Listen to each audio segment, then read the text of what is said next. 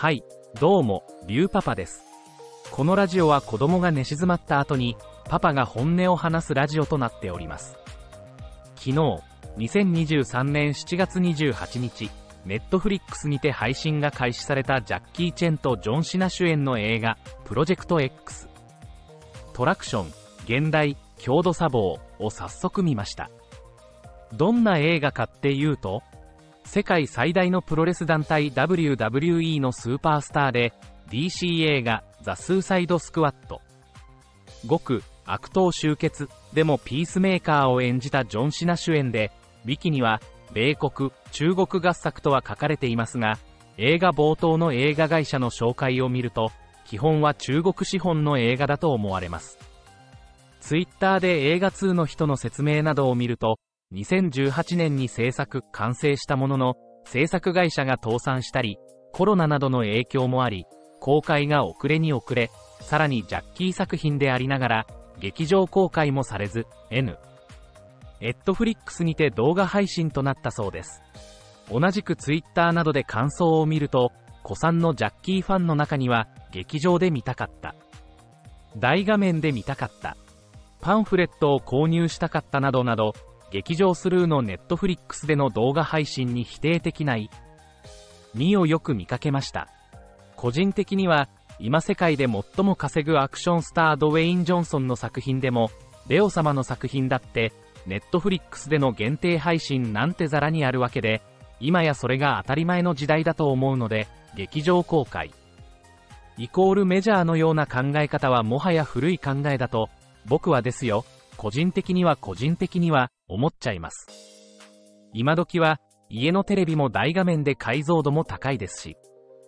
映画の感想。感想をシンプルに伝えると、厳しい言い方で大変恐縮ですが、ザ・中国が作ったの B 級エンターテイメント映画って感じでした。まず何よりも CG のクオリティが低いです。制作が倒産するような会社の影響なのか。まるで最近東京 MX で放送されている韓国の子供向けドラマ、アーマードサウルスのような CG ですが、そこは目をつぶってあげましょう。いい大人を舐めるなよとも思いますが、いい大人だからこそ、相手が中国映画なら許す気持ちが大切です。わら。この映画、色彩とかビジュアルがもろ、マッドマックス。怒りのデスロード、で、それもご愛嬌です。過去作のジャッキーアクションを彷彿させるシーンが多数あります。古参ファンへのサービス精神なのか、ヘリコプターにロープでぶら下がったり、建物から建物へ飛び移ったり、今作は過去のジャッキー映画でもあるようなアクションが多く楽しめますが、そのほとんどが引きの絵であり、なんなら逆光で誰が演じているかは、定かではないです。60超えた70近いジャッキーにそんな激しいアクションを求めてはいけないことは承知しておりますが、これもジャッキーの背負った重い十字架であり、宿命で、古参ファンだからこそ、スタントじゃん、と言ってしま。いそうです。思わず。でも、そこはその、過剰なサービスだと理解し、スタントじゃん、の言葉を飲み込み、出された料理は美味しくいただきましょう。それがジャッキーズキッチンでのマナーです。いい大人がプロレスを見て、これはやらせだ、というのと同じぐらい、スタントじゃん、とか言うのは恥ずかしい行為です。でしょうね、という話なので、弟が殺された直後に、孤児院のようなところで陽気にダンスを踊るジョン・シナ。さらに、その流れで、ジョン・シナはジャッキーと漫才のような掛け合いを行います。おいおい、もう弟を殺されたこと忘れたのかよ、と突っ込みたくなりますが、だからこそ、この映画、テンポだけハイインです。登場人物の心情なんてクソくらいだし、深掘りする気なんてさらさらないですよ。監督のスコット・ウォーという男は、笑。それとも最近のジャッキーの意向なんでしょうか。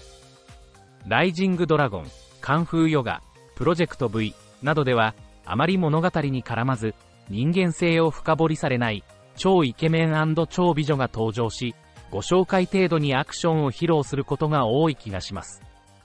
今作を僕の隣でチラ見をしていた妻が、最後まで見て、あの人たち全然登場しなかったね、と言われましたが、その通りなんです。個人的には、ジャッキーのベストキッド2010年のように、主役は後輩、若手などに譲り、自分は師匠役などでフォローする側に回った方が、しっくりするのですが、皆さんはどうでしょうか？てなわけで、ツッコミどころ満載の中国の B 級アクション映画ですが、テンポだけは異常に良いので、お暇な方はぜひ。以上、今回はジャッキー・チェン最新作、プロジェクト X、トラクションの感想でした。ではまた。